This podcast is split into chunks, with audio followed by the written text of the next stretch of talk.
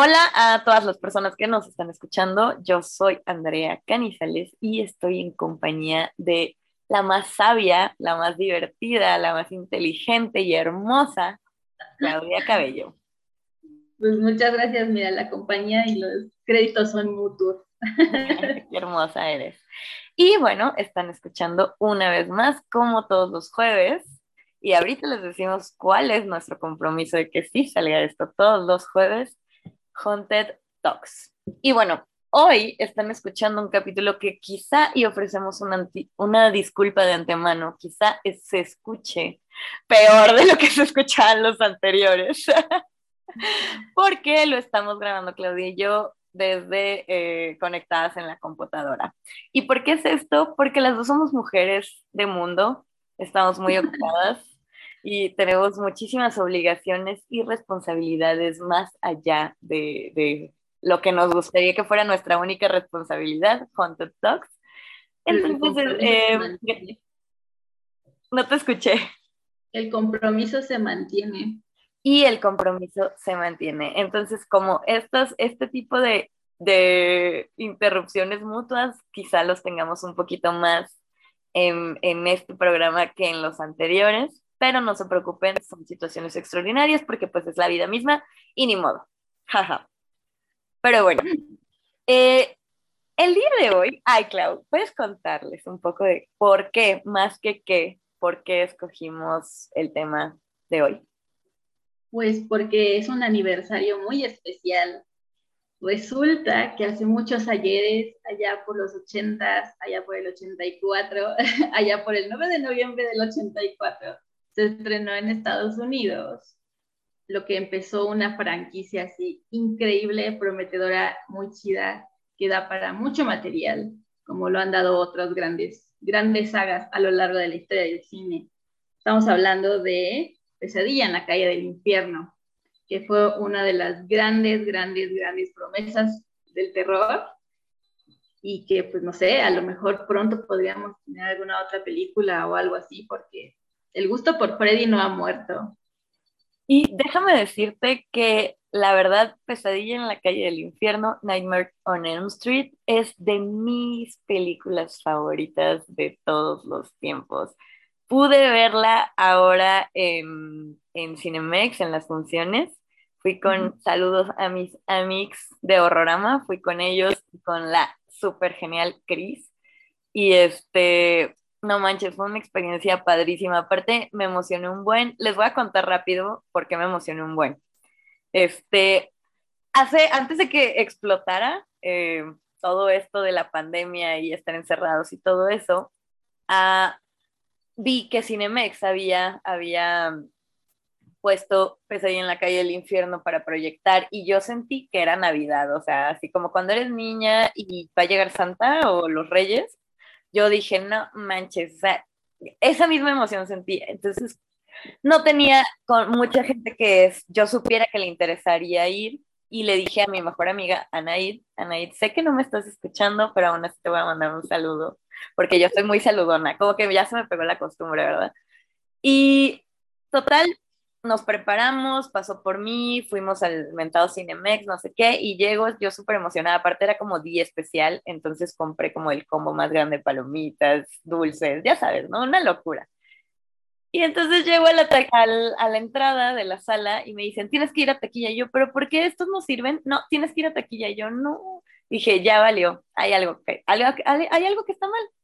Llego a la taquilla y me dicen, no se va a proyectar. Y yo, güey, no manches, neta, esperé esto demasiado tiempo, qué poca. La neta me agüité un buen, o sea, como cuando te das, te o sea, ¿se acuerdan la sensación de cuando descubres que, pues, los reyes o santas son los papás?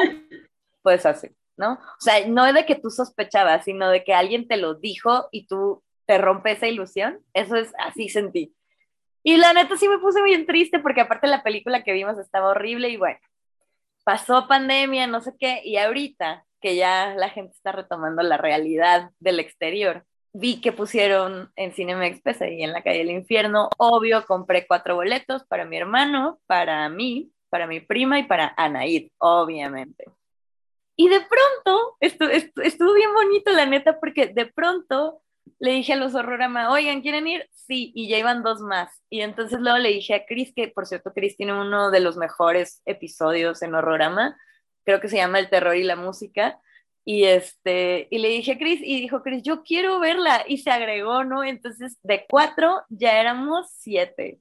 Y luego le dije a, a, Karen de En el Pastel, que también si no han visto su cuenta es maravillosa, eh, es súper fan del terror y, y, ella, y ella iba con su novia. Virginia. Entonces les dije y ellas así de yo también quiero ir. Y entonces de cuatro nos volvimos nueve personas. Cuando hace dos, tres años no tenía, solo tenía a una persona que no le interesaba ir, pero iba a ir por mí, ¿sabes? Entonces, la verdad es que sí fue, fue algo bien bonito que me pasó este año y que estoy súper, súper, súper agradecida. Y pues nada, eh, nada más quería compartirles un poco como de esa emoción. Siento que ya he platicado mucho, yo quería, es que justo es mi película favorita. Perdón, creo que te voy a robar la palabra demasiado este programa, pero te prometo darte, equilibrar la balanza en, en, cuando hagamos Black Christmas te lo prometo. No, yo también te entiendo. Eh, yo no fui a verla ahora que la estrenaron, pero pues crecí con esa peli. También es una de mis favoritas. Freddy es uno de mis personajes favoritos así de todo el cine, no solo el terror. Nancy también. Nancy para mí era como una modelo así cuando era niña. Eh, yo me sentía muy identificada con ella. Entonces, para mí es como padrísimo poder hablar de, de estos personajes aquí ahora con alguien que además es súper fan como tú, que no solo la ha visto, sino que es súper fan. Sí, yo sé. Ay, y sabes que ahorita estaba haciendo memoria y ya me agüité porque Dengue no pudo ir. Dengue Sí, Dengue no pudo ir a Pesadilla, creo. Sí, sí, no pudo ir. Qué mal, qué mal, sí me hizo falta, fíjate. Pero fuimos a ver The Thing, entonces se, se equilibra un poco. Pero bueno, eh, retomando un poco y dejando a un lado la emoción, para que no, no, no seamos tan no, se nos, no nos dejemos dominar tanto por la emoción. Esta sí es y tiene un sustento muy importante, una de las películas más importantes de pues casi mediados de los 80, se estrena en 1984, ¿no? y, y esto es porque empezar, había, les voy a contar, les voy a contar esa historia. Había un don llamado Bob Shea y él le encantaba el cine, ¿no? Y entonces este güey lo que intentaba hacer, él decía que tenía una casa productora llamada, productora y distribuidora, New Line Cinema. Y New Line Cinema era básicamente una cajuela con películas serie B y serie C, ¿no? Que estaban sin derechos para poder reproducirlas. Exacto. Y él las vendía a las universidades, o sea, a los jóvenes de las universidades y así, ¿no? Y Total que Wes, Wes Craven tenía un guion que tenía, tenía muchísimas ganas de hacer. O sea, realmente sí era, él lo consideraba como su bebé, ¿no? Era su bebé. Y entonces esta película al final se vuelve tan importante porque es la que construye a New Line Cinema. Pero no fue nada fácil, casi le cuesta toda la estabilidad emocional a Bob Shea tuvo muchísimos problemas con Wes Craven, tuvieron muchísimos problemas de producción y creo que tiene todos los clichés de una buena película, o sea, una película que pasa la historia. Si se hiciera una película de cómo se hizo la película, tendría todos los clichés porque es de, de estas películas que todo sale mal, pero el resultado es perfecto. O sea, es simple, simplemente perfecto. Sí, pues en realidad eh, Wes Craven escribe esto y ahorita hablamos de qué lo inspira porque obviamente es un tema muy específico, pero lo escribe y pues alguien le había dicho como, oye, está bueno y lo empezaron a mover entre productoras y ninguna se animaba, ¿no? Algunos lo encontraban demasiado extraño, como de no, entiendo esto, ¿por qué me habría de dar miedo una criatura que sale en solo en sueños? Otros decían como, bueno, ¿y dónde está la parte más de slasher erótica, todo eso? Y se fue rondando por tres años, tres largos años, hasta que por fin pudo eh, topar con, con Bob Shea, que como bien dices, pues fue lo mejor que les pudo haber pasado a los dos para poder hacer esta obra, pero al mismo tiempo causó mucho conflicto que tardaron años en reparar, ¿no? Eh, Bob Shea era una persona con un cierto genio y con ciertas ideas muy específicas y Wes Craven tenía otras ideas para su película, especialmente para el final de la película, mm. que luego también hablaremos porque Wes Craven quería cierto final, Bob Shea quería otro y los dos como que llegaron a un punto medio que de alguna manera fue lo que lanzó a la franquicia como franquicia, ¿no? Em, y bueno, es, es, este, es curioso porque este Bob Shea es el hermano de Lin Shay, ¿no? Que es esta actriz que sale en Insidious eh, y que justo hace un cameo en, en, el, Entonces, sí, realmente la, como bien dices, es que los ochentas y el terror de los ochentas era tan hecho como se podía hacer, o sea, con lo que tú tuvieras, como tú pudieras, eh, con los actores y el club sin saber si el cheque iba a rebotar, eh, trabajando en semanas enteras sin recibir dinero, y pues ni modo, ¿no? O sea, era lo que existía porque uno creía en el proyecto porque ya estaba comprometido y nos y, cambió el mundo eh, del terror un buen rato, ¿no? la trataban de imitar y nunca lo lograron. Eh, y bueno, la franquicia en sí misma se desenvuelve, tropieza con ella misma y vuelve a nacer y lo que quieras. Eh, son muchas cosas que tiene la franquicia y nos da pues al mismísimo Freddy Krueger y eso es, fabuloso, porque Wes Craven ya hemos hablado de él, ya hablamos de sus inicios haciendo Rape Revenge, luego viene esto, y esto le da un impulso enorme que no habría tenido para poder hacer esa otra maravilla que fue Scream años después. Sí, y, y bueno, al final creo que no hay una película igual, ¿no? O sea, a mí Nightmare on Elm Street se me hace sin igual, de verdad. Tiene un humor que me fascina, aunque no es una película cómica como tal, o no está pensada. Robert Englund me parece que nació para hacerlo y que él se apropia y le aporta más también. Y aparte, también lo escucho hablar en entrevistas y a mí se me hace un hombre tan inteligente, tan maravilloso. O sí, no, no, me parece asombroso. Y bueno, ¿qué es lo que realmente inspira a Wes Craven para crear este personaje tan icónico? O sea, la verdad es que ha logrado perdurar demasiado en la cultura popular, tanto así que una de las series más representativas de los millennials, que es ah, Rick and Morty, por ejemplo, eh, tiene referencias a un personaje como él. Y es que Wes Craven toma varios elementos tanto de su infancia. Eh, él, dice que era, que le aterraba un borracho que estaba, pues ya saben, ¿no? la persona que suele estar borracha en las colonias. Y él usaba un sombrero como el de Freddy Krueger y que eso era lo que lo, mortificaba.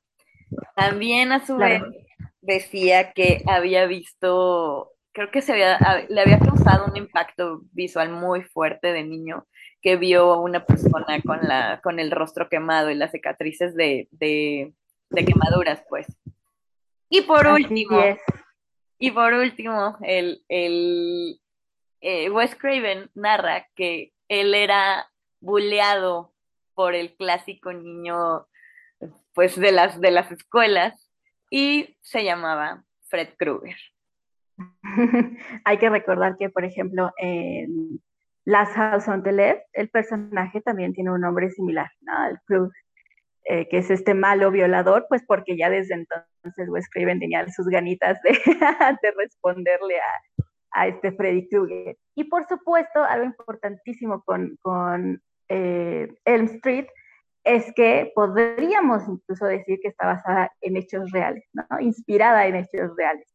¿Cómo, ¿Cómo el Freddy va a estar inspirado en eso? Pues porque está esta eh, noticia que se dio que llegó a manos de Craven eh, gracias a un artículo de LA Times, de Los Angeles Times, donde ve que em, pues varias personas de Asia huyendo de la guerra, especialmente jóvenes, eh, se, se, mueren en sus sueños y la gente no entendía por qué, porque finalmente eran jóvenes, estaban fuertes, estaban saludables y no entendían qué estaba pasando. Entonces a él le quedó muy marcado esto de que uno de los, de los, o sea, los padres de uno de estos chicos dicen que ya que falleció su hijo y que revisaron su cuarto, veían que había una cafetera oculta debajo de su cama, este, y, y todas estas formas de tratar de evitar el sueño, ¿no?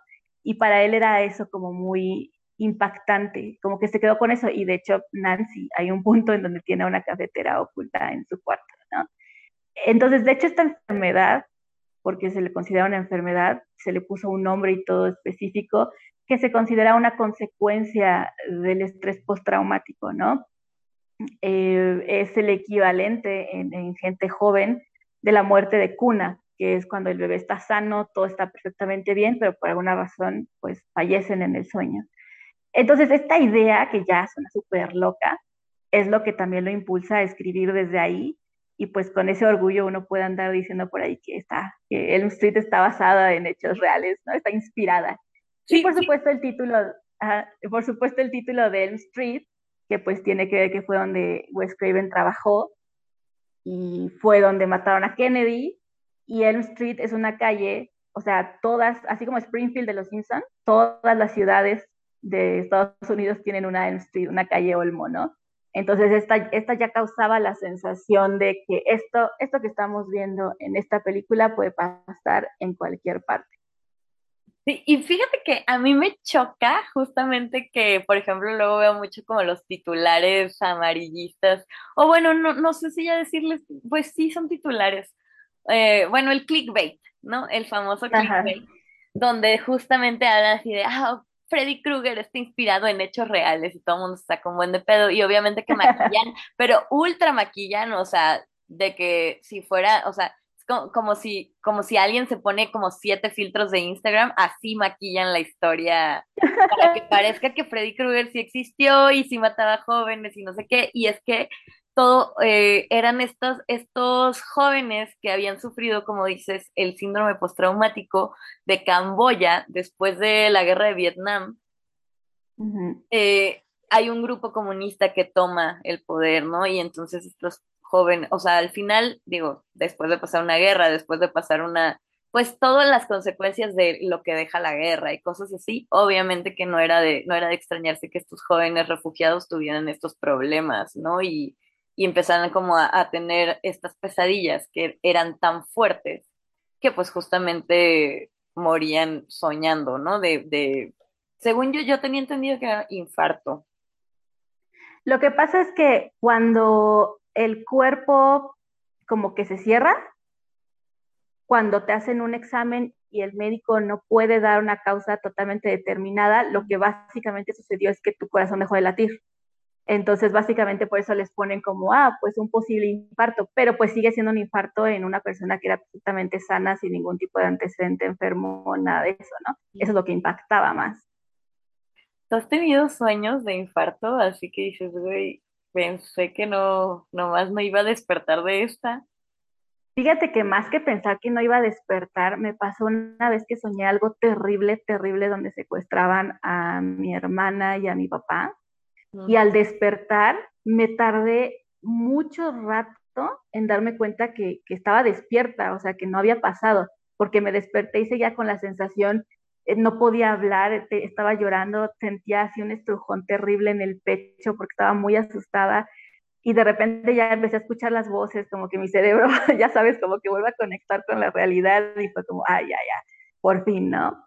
Pero eh, fue como un espanto muy, muy feo. O sea, envejecí 10 años esa vez, yo estoy segura. Fíjate que yo también he tenido esos sueños en donde te despiertas y tardas en darte cuenta que ya, ya te despertaste, o sea, ya está, qué, qué, qué sentimiento tan duro, ¿no? Porque nos enseñan como a soñar, o sea, se nos dice que pues los sueños deben ser bonitos, hermosos y llenos de paz, y pues la realidad de alguna manera es más feita, ¿no? Pero cuando llegas a tener estos sueños tan fuertes, eh, lo que quieres es justo saltar a la realidad, ¿no? Para estar un poco más a salvo. Y que eso me encanta porque es muchísimo de lo que se ve en cómo vence Nancy a Freddy Krueger, ¿no? Que digo, al final, pues ya tantísimos años, dudo mucho que sea spoiler, ¿no? Ahorita vamos a llegar como a la película, pero eh, justamente es eso, o sea, Nancy salta a la realidad para estar un poco más segura Y sí, yo también he tenido, he tenido ese tipo, un sueño en particular, creo que ya te lo había contado. Mm, me reservo el, el contarlo quizá para otra ocasión, o al menos los detalles, pero sí, sí tuve que corroborar, o sea, subir con mis papás a ver que todo estaba en orden, ¿no? Porque yo, yo estaba segura de que todavía está en el sueño. Pero bueno, Pero bueno, es que esa es la, esa es la magia de, de Wes Craven, que toma algo tan delicado como eso, que en otra parte sería una cuestión fantástica, como dices, el sueño debería ser bonito y todo, pero pues vaya, Freud también nos dice, el sueño es tu subconsciente, tu inconsciente, todas estas cosas que vienen del día a día que no procesas de manera consciente, en el sueño, órale. Y sueñas con un tipo con una garra, brazos enormes, potencialmente violador, es súper extraño, ¿no? Entonces el Wes Craven sabía lo que hacía. No, sí, sí tenía un talento como para eh, representar como estos miedos en, sus, en sus creaciones. Y bueno, fíjate que algo, algo que a mí me, llama, me gusta mucho es específicamente el guante. Ajá. O sea, creo que es muy representativo y recuerdo que alguna vez, de, digo, de tantos documentales y cosas así que he visto de, de Pesadilla en la calle del infierno, Wes decía, ay, mi amigo Wes, amigo Wes. mi amigo Wes decía que que, lo que quería también era como representar un poco la fragilidad del costal humano, ¿no? O sea, que en, pues los hombres de las cavernas se ocultaban justamente y los osos lo que intentaban era justo alargar, el, o bueno, meter el brazo, alargarlo y como alcanzar con las garras, ¿no? Entonces que él quería como, como darle un enfoque, em, digamos que despertar mucho ese temor en, nosotros. Sí, en este documental llamado Never Sleep Again, véanlo, son tres horas magistrales de todo lo que es la franquicia. Ahí habla justo esto que dices, que él quería ser más eh, como animal en esta villanía. Para este punto ya teníamos asesinos con sierras, hachas, ¿no? Eh, los asesinos de slasher, si se fijan, huyen a la tecnología porque esa es la gracia. O sea, que te, que te disparen y te maten no tiene gracia en un slasher. Lo tiene que te corten en pedazos, que te mutilen y todavía puedas seguir corriendo. Esa es, la gracia, ¿no? Entonces Craven dice, pero yo no quiero eh, ese miedo tan básico a la cuchilla porque es un cuchillo. Quiero este miedo que tiene que ver con lo cavernícola en nosotros con lo más animal. Finalmente todos los que estamos aquí, estamos aquí porque en algún punto un cavernicolita sintió un miedo detrás y dijo, yo corro y sobrevivo, ¿no? O peleo y sobrevivo. Porque el que se quedó e ignoró el sonido, pues se murió. Y no tenemos genes de eso. Tenemos los que sobrevivieron. Pero el miedo se queda, el miedo está arraigado en nosotros, este miedo básico. Y efectivamente dice, vamos a hacerlo acá como un diseño, como si fueran garras, tal cual. Y es un juego padrísimo, por ejemplo, en este momento en que Nancy está abierta de piernas en la tina, que es una escena clásica, donde estas garras pues ya se vuelven no solo esta cosa animal, como dices, del oso entrando en la cueva, sino del oso metafórico fálico entrando en la cueva vaginal, todo eso que puedes interpretar eh, sumamente sexual del personaje. Y le pone estas características muy específicas, como ya mencionabas, el sombrero que él había visto que, eh, le queda muy grabado, le queda muy presente de este hombre, ¿no? Em, la quemadura en el rostro y pues el suéter, ¿no? Wes Craven lee por ahí que el rojo y el verde son los colores más este, difíciles de ver eh, para el ojo humano, o sea, tienes que procesarlo de manera distinta y el cerebro tiene que procesarlo. Y dice, ah, pues entonces el suéter va a ser rojo y verde, porque así va a chingar la pupila, ¿no? te, va, a fastidiar. Entonces, todo el Freddy está hecho no solo para que te dé miedo, sino para que te repugne. Y lo maravilloso de Freddy es que él sabe que te repugna. O sea, Jason no sabe que lo que te repugna. Eh, eh, Leatherface no lo sabe. Simplemente son así, son monstruosos pero Freddy lo sabe, Freddy sabe que te causa asco, que te causa todo esto, y órale, ¿no? De ahí se agarra, eso es lo padre. Y como mencionabas hace rato, tiene mucho que ver con England en el papel y la insistencia, magistral insistencia de Craven de tener a un actor y no a un doble para ese personaje. Y si necesitamos un actor, no importa los kilos de maquillaje que se le pongan encima, ese tiene que ser un actor. Fíjate que tienes toda la razón y, y bueno, Robert Englund decía que él, eh, tengo, o sea, a mí me da la sensación de que él siempre quiso ese papel, o sea, de que, porque él dice, pero ya luego como que dices, mm, nada más lo están diciendo como por compromiso, pero cuando él platica como de este tipo de, de las cosas que hizo en el, en el casting, decías, güey, él quería quedarse, ¿no? O sea, quería ese papel. Y qué bueno, porque sí creo que le aporta cosas muy interesantes. Como dices, no podría haber sido un doble, porque eh, Freddy está, o sea, la fortaleza en sus expresiones son lo que también lo han vuelto tan carismático, por así decirlo, ¿no? O sea, a mí se me hace un personaje súper, súper carismático. Y dice este, este, Robert Englund, dice, pues es que por sí yo tengo una cara como rara, ¿no? Y él decía que durante la audición no parpadeó en toda la audición y no dejaba de ver a Wes Craven. Entonces, que él quiere creer, ¿no? Así como que quiero creer que gracias a eso, o sea, que sí fui muy aterrador, ¿no? Porque de verdad, o sea, yo sé que mucha gente dice, es que no me puedo imaginar a un, bueno, es que cada quien adopta sus pasiones, ¿verdad? Pero oigo mucho como, no me puedo imaginar a un em, Wolverine sin, sin un. Ay, se me fue el nombre del actor, ¿cómo se Hugh Jackman. Hugh Jackman, exacto, ¿no? O, o un Deadpool sin Ryan Reynolds. Y yo, ah, pues la neta, yo no me puedo imaginar un Freddy Krueger sin Robert Englund. O sea, no es que tenga algo en contra como de los demás ni que sea tan purista, solo que es súper representativa su cara, o sea, de verdad que lo ve, o sea, yo recuerdo cuando lo vi, cuando todavía no era como tan, bueno, todavía no lo soy, hay gente más clavada, pero cuando no sabía nada de nada, me acuerdo que, que en qué belga, en, ah, pues justamente como en esa, esa, mm, me, me puse en la, la, serie esta donde salió y yo decía, güey, es que se parece muchísimo a Freddy Krueger, ¿no? y dices, no mames, pues sí es Freddy Krueger, güey. Entonces, sí, o sea, creo que, creo que sería muy interesante ver como, como, pues, otras, otra, otros tipos de personajes, pero al menos el del remake a mí no me gustó. Pero bueno, no nos salgamos tanto. Es que, finalmente ese es el asunto, ¿no? Que, que te, te, casas con un actor eh, emocionalmente y todo. Volvemos a lo mismo. Leatherface lo han vestido otros actores que son más bien eh, dobles de acción. Lo mismo con Jason, lo mismo con Michael Myers. Y claro, uno reconoce y recuerda sus nombres y les puede dar homenaje, pero sabes que pasa a otras personas y no pasa nada, ¿no? Pero Englund la hizo suyo, o sea, Freddy es quien es en parte por él y él lo ha dicho. Él ha tomado decisiones, tomó decisiones clave durante las filmaciones que cambiaron a Freddy para siempre. Y él, él habla mucho de cómo eh, tenía nervios de que como que sentía entender a Freddy, pero no estaba del todo seguro.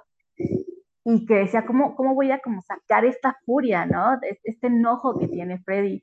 Y dice que lo sentaban pues tres mil horas en la silla de maquillaje y mientras lo estaban ahí maquillando dijo, aquí encontré mi furia, ¿no? Porque me tengo que quedar quieto mientras me ponen estas plastas y me pican y me pican y me pican. Y entonces yo conservaba toda esta furia, pero ya una furia como de rutina, ¿no? Porque esto era todos los días. Y ya con eso salía a actuar, ¿no? Y, y, los que hacen el maquillaje se burlan porque ya dicen que al final estaba tan pinche harto que se arrancaba la cara eh, y entonces era como arrancarse las quemadas, ¿no? Y era muy impresionante porque ya estaba hasta la madre de todo. Y, y, con eso nutre a Freddy. Y eso solo puede hacer un actor, porque un doble te va a poner, te va a hacer la voltereta que tú quieras pero el ponerle esta cosa sentimental, personal y evolutiva, narrativamente hablando, a un personaje, eso lo hace un actor, eso es lo que se dedica un actor. Entonces, eso es lo que hace Englund y nadie más pudo hacer. Y por eso digo, yo quiero pensar que en algún punto alguien podría hacer algo similar, pero el propio Freddy tendría que cambiar con ese actor, ¿sabes? Pero bueno, eso, esos ya son otras complicaciones para quien algún día se anime hacer otra película, si acaso, que ya vimos que, que no es la mejor idea porque eso pasó con el remake. Bueno, y sabes que también creo, por ejemplo, a ti, ¿cuál es, en, en tu opinión, cuál es de la mejor a la cual, cómo ordenarías de la mejor a la peor de todas las películas de Freddy, sin contar de New Nightmare? Sí, New Nightmare está como aparte, ¿no? New Nightmare es como un universo acá aparte, chidísimo, o sea, me encanta, pero está aparte. Yo diría que es eh, la primera, Elm Street, luego Dream Warriors. Eh, yo tengo un espacio muy especial para la 2, o sea, me gusta mucho la 2 con todo y lo camp que es y lo rarita que es y todo me gusta. Em, y fíjate que Dream Child, es que me gusta mucho la idea de Dream Child, no me gusta tanto la ejecución, pero me, me, mama, o sea, me encanta la idea eh, de que sea esta conexión ya personal con Freddy y que ese sí va a ser como el final, ¿no? Y ya sabes, eso, eso me agrada, pero no sé, me gusta la idea, es algo que se ha visto en otras ocasiones de tener como al bebé demoníaco. Es que esta franquicia se va alimentando como otras de estos otros, estos clichés que fueron haciendo después de que ellos fueron creados, ¿no? Entonces, pasamos por los superhéroes un poco con Dream Warriors, pasamos por los hijos poseídos eh, y pasamos luego por la venganza de la hija, ¿no? De, que ella es la que toma como el, la, gran, el gran asesinato por fin, la gran, el gran equilibrio en estos. Yo creo que la que menos me gusta es Dream Master. Dream Master. Fíjate que, es que, ¿sabes qué? Creo que desde, desde mm, Pesadilla en la calle del infierno se cocinaba el, o bueno, desde antes, pero se, se veía como estas ganas que tenía Wes Craven de meterle mucho meta a una película te digo la verdad, mi lista queda casi exactamente igual que la tuya, con excepción del primer y segundo lugar.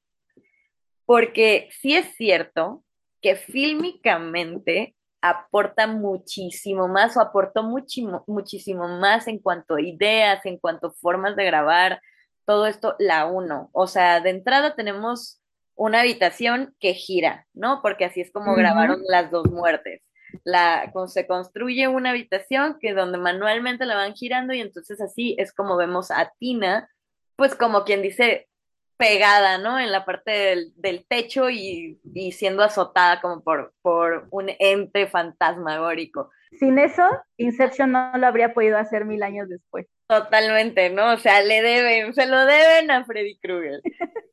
Y, y, y, la otra es esta escena, ¿no? Donde está Johnny Depp eh, que es, asesinado y salen como el chorro de sangre hacia arriba, que el cuarto al final estaba volteado y entonces lo que vemos es, eh, o sea, es la escena literalmente volteada, ¿no?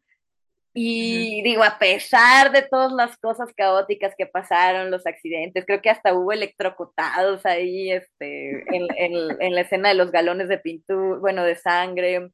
La, la actriz Tina creo que se pues la pasó muy mal, o sea, pasaron muchas cosas, a pesar de eso, creo que químicamente sí, o sea, sí aportó mucho más como esta parte de efectos. Este güey, no me acuerdo de su nombre, pero este vato, el que estuvo a cargo de los efectos especiales, la verdad es que maldito loco brillante. O sea, cuando diseñan la, la, bañera con un espacio, la escena de la bañera, que es considerada, está creo que entre las 100 más bonitas de todo el cine. eh, no,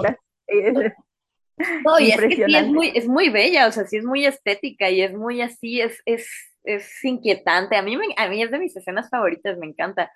Y, y este güey diseñó una bañera que tenía como un, pues doble fondo, como quien dice, y entonces él era el que se metía y grabaron como todo el guante y así, está, está muy cañón. Pero, pero, la neta es que a pesar de todo eso, sí pongo Dream Warriors en primer lugar porque neta no sabes cómo me encanta Dream Warriors. No sé qué tiene. No sé si es que Dokken hizo un videoclip con ellos de una canción y, no sé qué es. No sé si son las muertes que me encantan. Pero, pero Dream Warriors no me puedo cansar de verla. Incluso puedo cansarme un poquito más y no, pero un poquito más de ver la 1 pero la 3 Dream Warriors, la neta es que es mi, es mi paz, es mi obsesión. Yo creo que tiene que ver con que de alguna manera sí es la que a nivel guion es la más redonda. Eh, hasta en el propio desarrollo del personaje.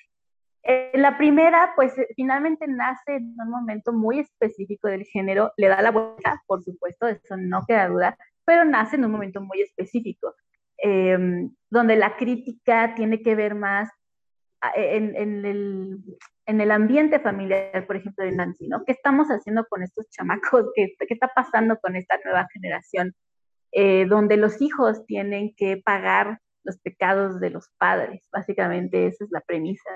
Y, y tenemos a una Nancy, hija de padres divorciados, que lo chido de ella es que ella se vuelve su propia protectora, ella se vuelve su propia madre y ella se vuelve su propia figura paterna y es la que pelea directamente con eh, Freddy y todo eso, pero no hay mucha evolución de los otros personajes, ¿no? Final Girl em, por elección, aprendiendo ah, la figura femenina que empieza de hecho el miércoles, ¿verdad? Este, el miércoles pasado, que ahorita estamos grabando el lunes, pero va a salir el jueves, entonces ese miércoles entre ese miércoles es cuando yo, cuando ya comienza el. Para que vean que sí, es que para que vean que sí estoy aprendiendo cosas, o sea, que sí aprendí cosas en el pasado y voy a aprender estas. Sí, exacto. Nancy, a diferencia de otras Final Girls, y lo veremos porque, por supuesto, Nancy tendrá su capítulo especial de la Final Girl. Em, ella sobrevive por sus propios medios, ¿no?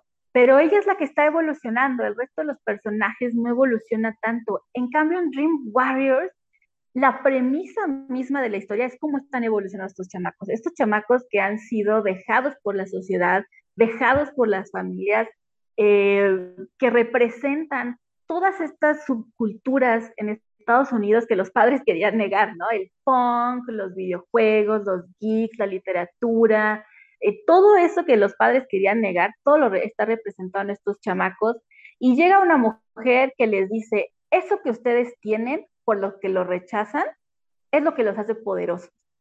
Y ese es un mensaje increíblemente chido. O sea, cuando yo lo veía de niña, a mí me gustaba mucho eso de que fueran como estos superhéroes en el sueño, ¿no? Se me hacía como bien chingón pensar en controlar eso. Y claro, pues si este vato Freddy se puede hacer de tres metros, una araña, extender sus brazos, lo que quieras, chingues, jodes, pues yo también, ¿no? Y eso, eso era lo padre. Y yo supongo que eso tiene mucho que ver, ¿sabes? Especialmente porque esa nos tocó más por generación a nosotros. Mm. Y, y, crecimos con esa, entonces nos tocó ver que esto de ser raritos no estaba mal, ¿sabes? Entonces yo, yo creo que va por ahí, yo creo que va por ahí la cosa. Oye, ¿y sabes qué? No me quiero, o sea, más bien nos adelantamos, pero ¿sabes qué nos faltó platicar de los finales alternativos de la película de Freddy Krueger, la 1, de Pesadilla en la calle izquierda? Y es que, o sea, yo tengo entendido que tenían un montón. Sí, lo que pasa es que Wes Craven, a pesar de sus películas aterradoras y todo, él no pensaba en un final abierto, y no pensaba en un final tristón. Él quería que literalmente Nancy saliera como en la escena final, como si pasa, y se fuera con eh, sus amigos y todo estuviera bien, porque se revela que todo esto que pasó era un, un, sueño y que ella lo vence, como bien decías hace rato, trayéndolo a la realidad, ¿no? Entonces Craven sí estaba muy dispuesto a darle este final a, Nancy, que la recompensaba, recompensaba su valía, recompensaba su sacrificio, todo, todo eso que le llamaran loca, mil cosas. Y ese para él era el final, porque él nunca pensó en Elm Street como una franquicia. Él lo pensó como una única película y ya. Pero pues Bob Shade, como mencionabas hace rato, pues tenía visión de productor y él decía, yo le veo a este un potencial increíble en el terror. Entonces, este, este final causó mucho problema entre el productor y director. De hecho, aquí es donde no, nunca fueron así como muy íntimos amigos, pero obviamente eran colegas y obviamente Wes Craven le tenía un gran respeto por haberle dado la oportunidad y Bob Shea, pues por haber tenido a, Wes Craven, se le hacía increíblemente, ¿no? Se hacía un genio que tuvo esta gran, gran, gran idea y para él era como hay que alimentarla. Entonces, eh, Bob Shea quería un final eh, donde todo se muriera, ¿no? Básicamente, y donde todo acabara mal y todo acabara en un pinche desastre, como sucede en algunas películas slasher para dar pie a la continuación, ¿no? Y se estaban peleando y peleando y los actores no sabían qué rayos porque recibían un guion, pero lo recibían todo borrado y entonces era como, bueno, ¿qué final va a ser? Que no sé qué. Y entonces al final ya como que como que Bob Shea y Wes Craven llegaron a un acuerdo que empezó con esta escena del de, el enfrentamiento final donde Nancy sube las escaleras y se vuelve como esta cosa pastosa, ¿recuerdas? Y que pisa y que se hunde. Wes Craven esa escena le parecía basura y a Bob Shea le parecía una genialidad, ¿no? Y entonces Wes Craven para como manejar los ánimos dijo, vamos a ponerlo y Bob Shea aquí es el que va a dictar acción. Y entonces es, ese momento en el que eh, Wes Craven permite que Bob Shea como que se involucre con eso, abre los caminos a la plática y deciden dejar como estas, estas opciones donde Wes Craven sí está dando el final feliz, pero al mismo tiempo se lo arrebatan en este último momento, ¿no? Y tú lo puedes interpretar como, bueno, este es otro sueño que está teniendo Nancy, como ya lo mencionábamos de la inspiración de la vida real, este sueño de estrés postraumático, ¿no? Algo que tal vez no, no está pasando realmente, pero que la va a perseguir por siempre. O puede ser una visión de que pues a Freddy no lo puedes matar porque la cosa de la imaginación, lo onírico, no lo puedes matar, ¿no? Por mucha realidad tienes que dormir en algún momento. Entonces, cualquiera de las dos opciones se veían bien. Obviamente se decidió que Freddy sería monstruoso y seguiría y seguiría y seguiría hasta cuanto se pudiera y pudiera explotarse en salas de cine. Fue cada vez más exitosa, o sea, la Dream Warriors, justo que dices que te encanta, esa fue un gran éxito, fue más exitosa que cualquiera. Entonces, siguió cobrando mucho valor y pues fue porque se pelearon por este final. De otro modo habríamos tenido un final definitivo, cerrado, sin posibilidad de segunda parte. Claro, es que al final de cuentas Wes Craven es un buen director, pero Bob Shea demostró después del calvario que sufrió para lograr la película que era un gran productor también, o sea, al final de cuentas sí tomó una decisión que independientemente si le puede llegar a gustar a cierto sector o no, no importa, o que si Wes Craven estaba de acuerdo o no, él siendo un hombre de negocios tomó una decisión adecuada para su negocio, ¿no? Y a veces, pues se nos olvida eso, o sea, a veces se nos olvida que el cine también es un negocio. Claro, y, y, y como decías hace rato, New Line Cinema se creó gracias a Freddy Krueger, ¿no? De hecho, en los pasillos entre productores era conocida como la casa que construyó Freddy Krueger. Exactamente. Porque pues era, era este, este nacimiento, vaya, gracias a conversaciones que se tuvieron para una de las secuelas, es que Peter Jackson llega a New Line Cinema y gracias a eso, aunque él no dirigió esa película, eh, termina haciendo El Señor de los Anillos. O sea, eh, New Line Cinema por mucho tiempo fue lo que nos entregó terror, buen terror. Entonces, Bob Shea pensó a futuro, él fue un visionario. Wes Craven se entiende como creador, vio su creación, dijo aquí empieza, aquí acaba. Pero Bob Shea dijo, esto, mira, va más lejos que tú. Sí, o sea, Austin Powers, Seven, El Señor de los Anillos, o sea, todas esas se pudieron, pudieron existir gracias a Freddy Krueger, que no se les olvide. Exacto, de nada, ¿no? De nada. Pero bueno, eh, Fíjate que yo siento, Clau, que han definitivamente las muertes de, todas las muertes que provoca Freddy a mí se me hacen, o la mayoría se me hacen como muy creativas, me gustan muchísimo. Pero sí ha ido decayendo, ¿no? O sea, la verdad es que, y digo, ni siquiera tengo interés en hablar del, del remake, porque pues ¿cuál remake? No existe ningún ah, remake, ¿de qué estás pues, hablando? ¿Para qué? No, o sea, no, no tengo nada interesante que, o sea, ni siquiera insultos creativos tengo para, para el remake, entonces no creo que valga la pena. Pero eh, la verdad es que creo que para, mí, para mí eh, Dream Warriors es excelente, me encanta. Lástima que no tenga finales alternativos.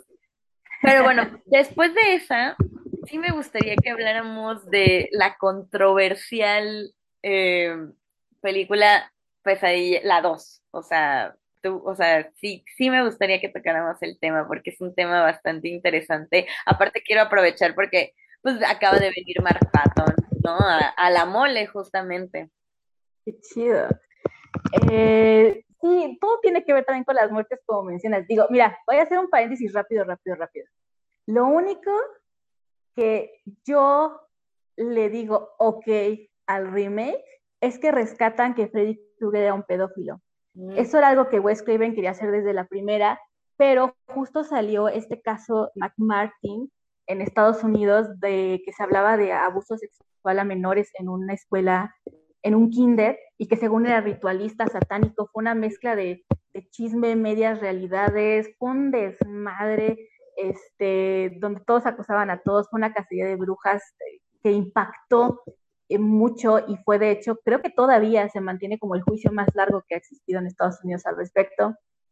Y entonces Wes Craven y los productores dicen, no podemos poner eso, entonces no los va a agredir sexualmente, no va a ser un pedófilo, los va a matar, ¿no? Em, y esa sexualidad que se olvida la llenan de otras formas, con otros matices, ¿no? Eh, lo que dices es esta escena impactante de Latina, eh, la propia, el, propio revolcón que le da, por ejemplo, a esta otra chica, pues va por ahí, ¿no? Eh, Freddy se les lanza la cama, les arranca la ropa, todo es muy sexual en realidad, si lo piensas. Pero la magia de la dos es que lo sexual está en el protagonista. Y entonces Freddy se vuelve una vía para explorar esa sexualidad del protagonista y eso me parece increíblemente chido. O sea, yo la amo por eso, porque es como todo el subtexto a más no poder. Eh, obviamente cuando ellos la escriben, o sea, justo les reitero, vean este documental de Never Sleep Again, donde hablan de todas, y te dicen cómo están escribiendo ellos el guion y pues nunca les pasó por la cabeza que fuera una cosa de despertar sexual, de despertar de, un hombre que se da cuenta que le gustan los hombres, ¿no? Eh, tenemos este personaje principal, a Jesse, y, la idea aquí, o sea, lo que ellos proponían que fuera diferente con Freddy, era que Freddy trataba de poseer, ajá, de tomar posesión de este cuerpo para poder matar en la realidad. La premisa es interesante. Si Freddy estaba limitado al mundo onírico y Nancy ya le probó que puede ser vencido en él, pues entonces Freddy quiere pasar al mundo real y atacar desde ahí, que Jesse sea quien lo, quien mata por él, ¿no?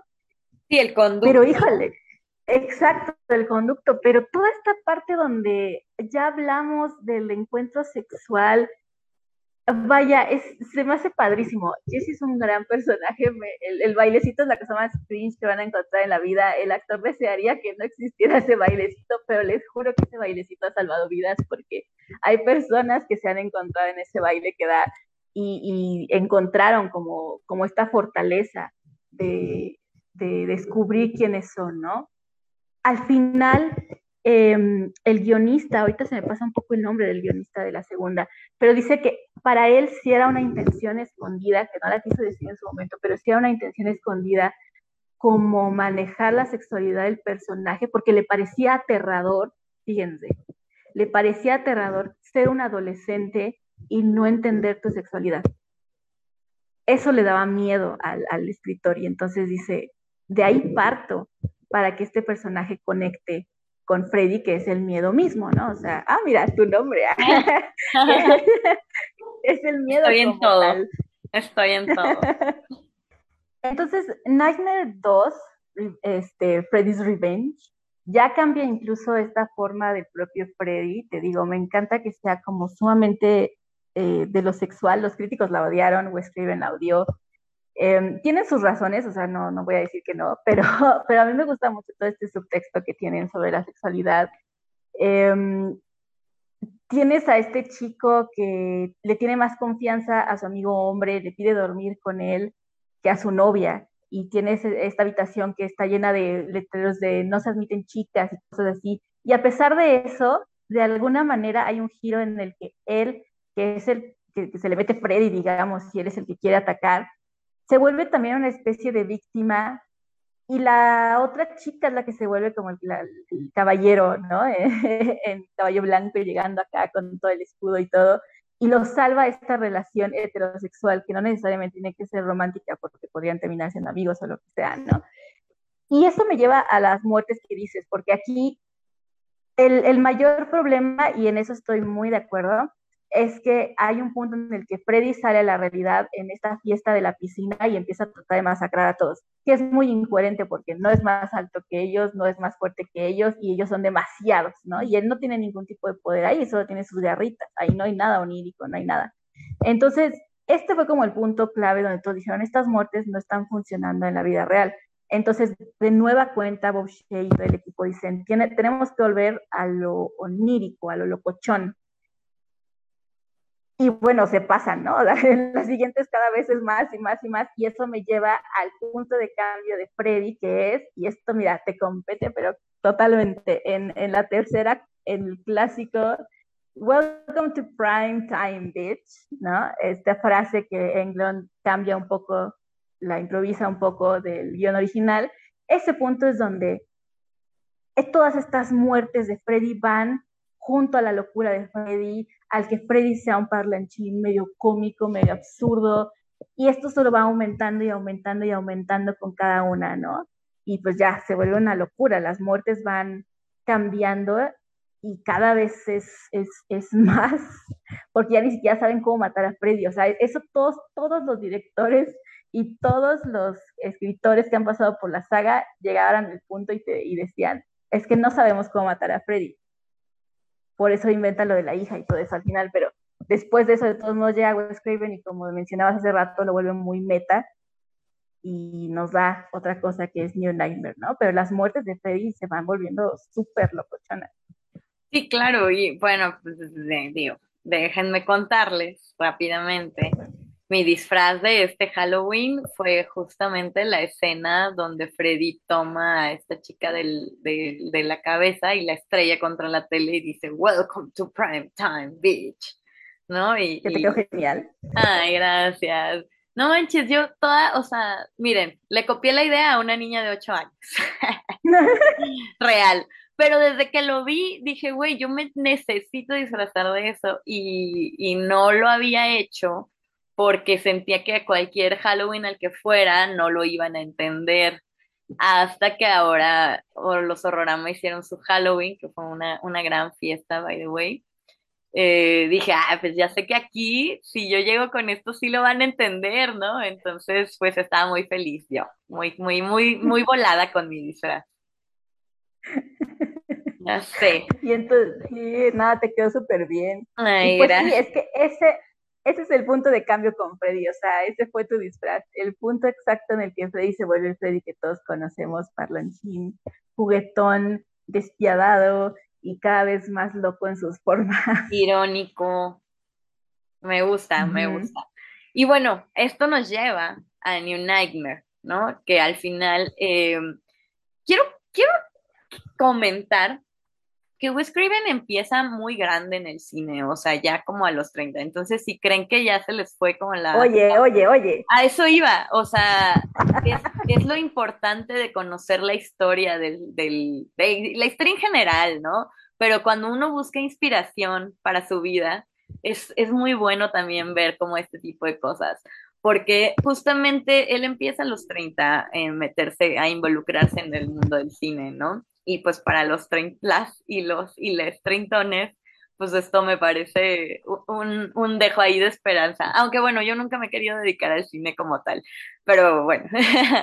y, y el, el, caso es que después de, después de eh, Last House on the Left y después de, de Hill Have Eyes, Wes Craven pasa un declive ¿no? Empieza por un declive en, lo que está haciendo, Swamp Thing, este, todas estas, y, y luego tiene otra vez su subidón con Pesadilla en la calle del infierno. Y luego se desgasta tanto y el slasher está tan, tan ya tan desgastado que saca The New Nightmare y la crítica la destroza y vuelve de nuevo su declive. Pero después, o sea, vuelve a subir con Scream, ¿no? Entonces quiero, quiero aclarar un poco, o sea, quiero notar, hacer notar esto porque, pues al final así es la vida, ¿no? O sea, mm, criticamos mucho a los directores actuales, por ejemplo, como James Wan, que no nos ha gustado que se ha alejado del terror o lo que sea, bla, bla, pero al final todos los directores, todas las personas ¿no? Todas las profesiones tienen sus, sus subes y bajas todo el tiempo y no significa que es el último. O sea, el último declive no significa que es el último declive. Seguramente vas a tener otro, pero también el, el último subidón, como quien dice, no significa que va a ser el último subidón.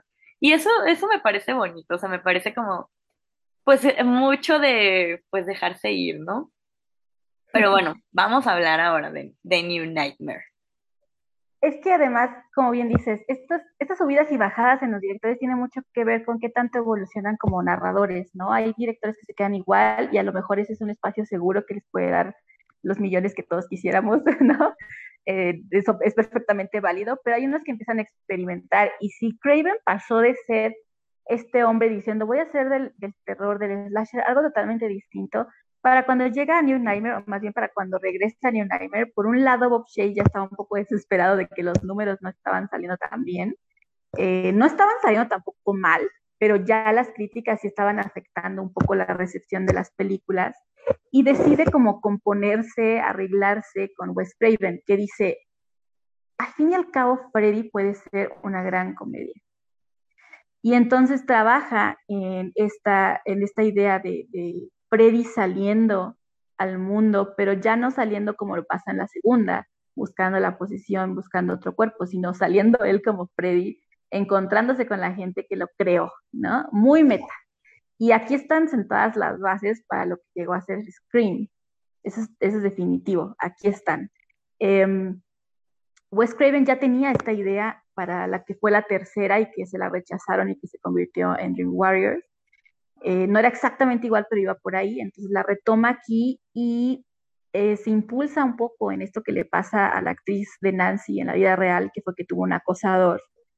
Y, Wes Craven le pide permiso y le dice, oye, quisiera usarlo del acosador para, para poder este, usarlo en la película y eh, si no te ofende y si no te molesta tener que interpretarte a ti misma siendo acosada como pasó en la vida real y ella dice que no, que al contrario, que fue como una especie de, liberación del hecho, ¿no? Porque claro, sale Wes Craven como Wes Craven y sale esta actriz como ella y todo eso, pero al mismo tiempo siguen siendo personajes, ¿no? Ahí está, ahí radica lo meta, ahí radica lo interesante, lo gracioso.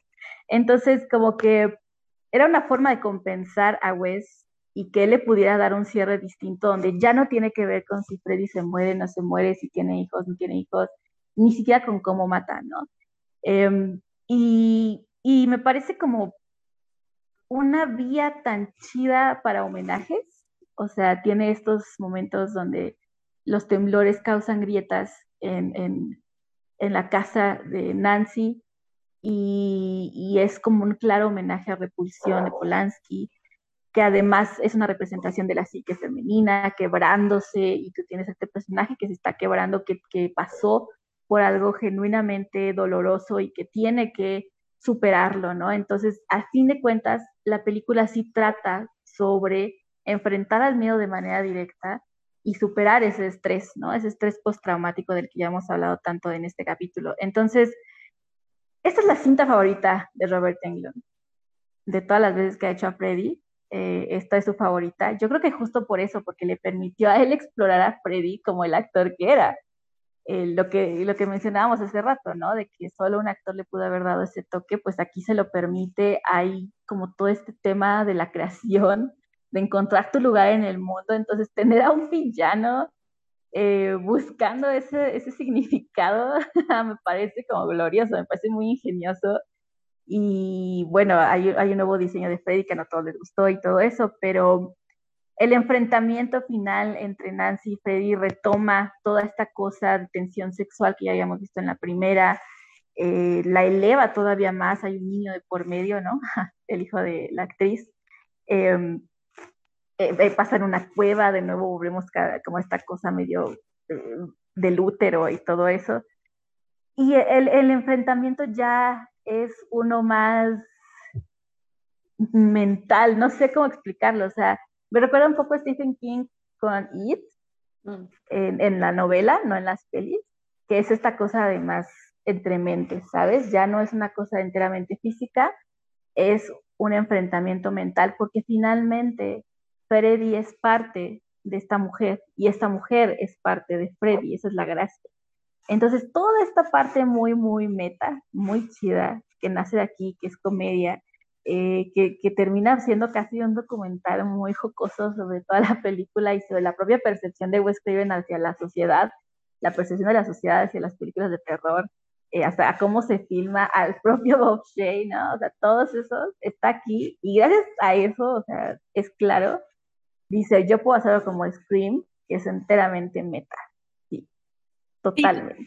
totalmente. Dice Robert Englund que eh, ser Freddy Krueger fue el happy accident más fortuito de su carrera. Y pues sí, sí es cierto, la verdad, o sea, sí es cierto que explora otros niveles. Y fíjate que mucha gente luego, luego siento que no, no ponen eh, como notan o resaltan el valor, porque al final creo que hay cierto tipo de cine que atrae a muy buenos actores.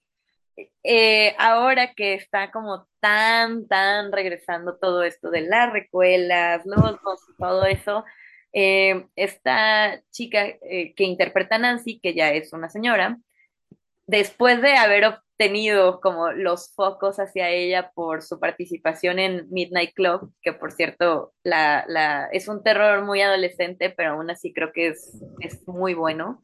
Es muy, muy buena serie. Eh, ella sale en esa serie.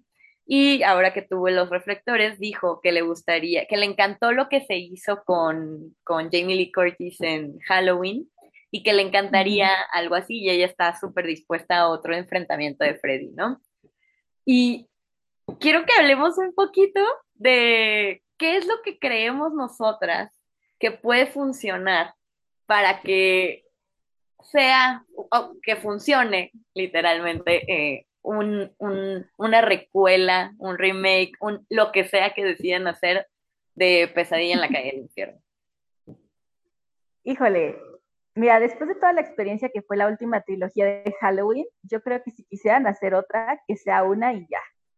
O sea, una única entrega. Tendrían que tener a un director muy visionario que pudiera hacer lo que Wes Craven hizo, que fue cambiar, al igual que con Scream, dos veces el ritmo de su franquicia, ¿no? O sea, cuando Wes Craven hace Elm Street y cuando hace New Nightmare, le da impulsos distintos. Cuando hace Scream y cuando hace Scream 4, le da impulsos distintos. Entonces, eso no es sencillo y pues, pues Raven ya no está.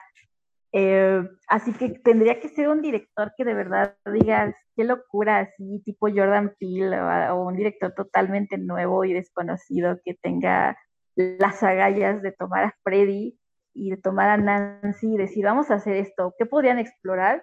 Lo meta es ya curiosamente un lugar común en el terror actual, entonces tendrían que darle la vuelta creo que podría explorarse de manera más evidente esta, esta conexión que tienen, que es como, de, como de tensión sexual, vaya, ¿no? Que es como casi entre materno, pero también eh, de pareja. Es muy extraña la relación entre Freddy y Nancy. Y Nancy. Y pues estaría, y estaría, estaría padre porque finalmente no tenemos estas Final Girls eh, de edad madura, ¿no?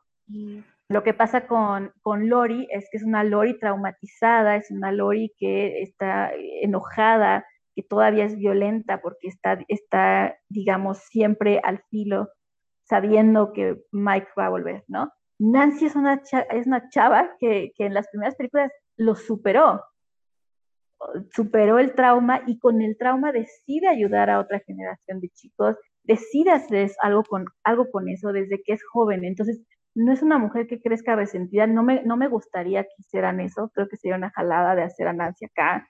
Sarah Connor de tanta edad me parece como absurdo. La verdad es que yo creo que esa es una mujer templada, ¿no? equilibrada, que de repente Freddy se le puede volver a aparecer. ¿Y cómo es que se te aparezca cuando tú ya tienes ahí a tus hijos y tú ya estás como retirada y muy a gusto en tu vida, ¿no? sería, sería una locura. Eh, no rechazo, no rechazaría la posibilidad, especialmente si England y ella quieren regresar, eso es muy padre, pero sí creo que requeriría de un director con mucha, mucha visión y genuinamente no puedo pensar en uno que diga, ah, mira, ese es un máster que, que, podría darle a Freddy. ¿A ti se te ocurre alguno? Fíjate que mm, no, creo que no he visto suficientes directores nuevos, aunque, aunque, y nada más estoy diciéndolo como porque a mí el humor me gustó, pero me gustaría, igual y este güey, es que este güey es muy egocéntrico y la neta siento que el ego, como en todo, arruina cualquier proyecto. Este güey, el director del Lobo de Snow Hollow, justamente, ¿cómo se llama? Apellida, Cummings se apellida, pero no me acuerdo de su nombre. Eh, creo que podría manejar un humor que podría entender en Freddy Krueger. Sin embargo, la verdad es que, repito, es muy egocéntrico el vato. O sea, le gusta escribir, dirigir, actuar, producir y todas sus películas. Entonces, si pudiera hacer todos los papeles, yo creo que los haría el güey. Lo hace muy bien, pero hay, hay que bajarle tantito, ¿no? Y bueno, fuera de eso, a mí me gustaría que se mantuviera justamente la congruencia con Nancy en caso de que hubiera una película, pues no sé, se me ocurre una recuela, eh, que se mantuviera la congruencia con Nancy, que justamente es esta persona de alguna manera amorosa, protectora, que explica, ¿no? Que trata a los jóvenes como a ella no la trataron, porque eh, desde la primera película, o sea, ella todo el tiempo le está diciendo, le está pidiendo ayuda a su papá, a los hombres, al final de cuentas, y todos le dicen, sí, sí, sí, y nunca la pelan, ¿no? O sea, me desesperaba como esta escena en donde ella está pidiendo ayuda, le dice a su papá, prométeme, prométeme que en media hora vas a ir a la casa. Y el don no va, güey, porque pues no le importa, o sea, no, no lo toma en serio, o sea, no le dan la suficiente importancia y casi se la echan, ¿no? Entonces, este, o sea, me, ella le siento que, que, que le da este trato a los jóvenes que a ella no le dieron y, me gustaría que se mantuviera, ¿no? Al final, ahorita que dijiste esto de no hay Final Girls de edad madura, me, me cayó el 20 que tienes toda, o sea, sí es cierto, y la oportunidad es justamente ahorita con las recuelas, y creo que no se les está, por ejemplo, pienso en, en, en Sally de La Masacre de Texas, que no, a pesar de que a mí la actriz, aunque no es la, la actriz original, me gusta lo que hace, siento que no se le da el valor en el guion de lo que pudo haber sido, porque creo que pudo haber sido una gran Final Girl, eh, pues igual y, igual y cambiarle, ¿no? O sea, que ahora sí fuera por elección o que se mantuviera por azar, no sé, no sé, pero siento, bueno, pues quizá también las producciones no le tienen tanto amor como nosotros a, a este tipo de cosas, ¿no? Pero sí me gustaría que fuera algo así, congruente, y que además sí pasaran una batuta, o sea, pienso mucho en tu taller de la figura femenina y, me acuerdo cuando, cuando hablábamos de Nancy y cosas así. Y me parece que es que, digo, al final los personajes femeninos de Wes Craven eh, se los debemos a la hija, ¿no? A la, a la hija de Wes Craven. Porque narran que cuando vio Something, pues se caía la morra, ¿no? Siendo perseguida y que la chica le decía a su papá, oye, las mujeres no somos tan tontas, ¿no? Y que justamente después de eso, él empezó a prohibir que se cayeran las, las mujeres perseguidas por el, el villano de la película. Y, y creo, que, creo que Wes Craven, independientemente con su contexto, quizá consciente o inconsciente, no lo sé, ¿no? Pero creo que tenía uno, o sea, sus personajes femeninos eran bastante interesantes, incluso los que morían. Entonces, ¿Sí? La, sí. No, o sea, me, gustaría que si se, se, intentara imaginar a alguien qué es lo, qué, qué figura femenina crearía Wes Craven, ¿no? O sea, al final lo que importa es como que tengan la misma visión del, del hacia dónde quieren llevar, llevar, la película o que sea congruente con las, los cimientos de, ¿no? Es que justo el problema, por ejemplo, de la Sally Harvest y de este remake de Masacre en Texas, es que la trataban de hacer como Lori. En Lori se justifica como es, ¿no? La, conocimos, ya la hemos visto evolucionar, se justifica. Esa Sally no se justificaba, trataron de imitarla y es lo que justo no me gustaría que hicieran con Nancy. Te digo, no, no la veo como esta mujer eh, que pasó años arrastrando este sufrimiento, al contrario, ella, ella trataba de ayudar a otros con esto que le pasó como una lección de vida. Em, ¿Sabes quién podría hacer algo interesante? Eh, Jennifer Lynch es una directora eh, interesante que podría... los, mejores capítulos de esta serie de Dahmer que acaban de salir están dirigidos por ella, ¿no? Así se los pongo. Y ella no tiene como este reconocimiento que, que podría en los círculos más elevados. Y pues a lo mejor es justo poner este énfasis en Nancy, como la Final Girl que es, y Freddy, regresarlo a lo que es. O sea, Freddy es increíble, es padrísimo, pero cuando le das tanto poder a tu villano, ya no me importan los protagonistas, ese es el peor error, ¿no? Me debe, me debe de importar Nancy, me debe de importar más que cualquiera. Entonces, sería padre si pudieran ahí conjugar eso ahí, chido. Sí, sí, creo que, es muy importante. O sea, al final, cuando es un slasher, sabes que muchos personajes van a morir. Estás resignada a eso cuando lo empiezas a, empiezas a ver la película, pero sí cambia cuando te importan los personajes, cuando te caen bien, igual y no vas a llorar porque se murieron, pero dices, ay, yo quería que sobreviviera, ni modo, ¿no? O sea, ese tipo de cosas, uy, no, qué mala onda se muere, o sea, pero que sí te importa, no como, ah, ya lo mataron, bye, ¿no? O sea, eh, eh, sí, sí, estoy muy, muy de acuerdo. Pues bueno, al final creo que si le movemos, vamos a seguir hablando de Freddy y vamos a seguir hablando de Craven y no vamos a tener fin porque nosotras no tenemos fin porque así somos, igual que ustedes, estoy segura. Entonces, pues al final creo que esta ha sido una de las de las ideas, de las franquicias, de los villanos, de los directores, de todo, ha sido, es innegable la, la, la importancia que tiene en la historia del cine de terror. Y pues yo la recuerdo con mucho cariño, yo sé que Claudia también la recuerda con mucho cariño. Y espero que le podamos dedicar más a Wes Craven. La verdad es que yo quiero mucho a Wes Craven, güey. Era como mi abuelita. No, obvio no. Sí, ya sé. El tío chido que te llevaba las películas que nadie te dejaba ver. Sí, ya sé, era maravilloso, la verdad. Discúlpenos por, por el, el capítulo tan atropellado. La verdad es que aún así le pusimos mucho cariño, mucho amor. Y bueno, pues espero que lo, lo, hayan disfrutado. La verdad es que a veces la vida no nos, esta vez la vida no nos dio para, para poder extendernos y hacer el, un capítulo mucho más amplio, pero aún así es, eh, yo, yo me siempre, como siempre me divierto mucho contigo, Clau. Ay, yo también, la verdad, sí. Y bueno, siempre hay posibilidad de segundas partes y tres mil partes, y una de Wes Craven y una nomás de Freddy y una de Nancy, ya sabes. Hablarlo siempre se encontramos como. Yo soy Andrea Canizales de Miedo Mismo. Y yo soy Claudia Cabello. Y a mí me pueden encontrar en todos lados como arroba miedo mismo.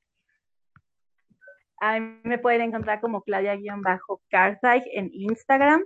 Ahí me pueden encontrar fácilmente. Y las redes del podcast son arroba haunted talks. Y ahí los esperamos para escuchar sus comentarios o cualquier cosa que nos quieran decir.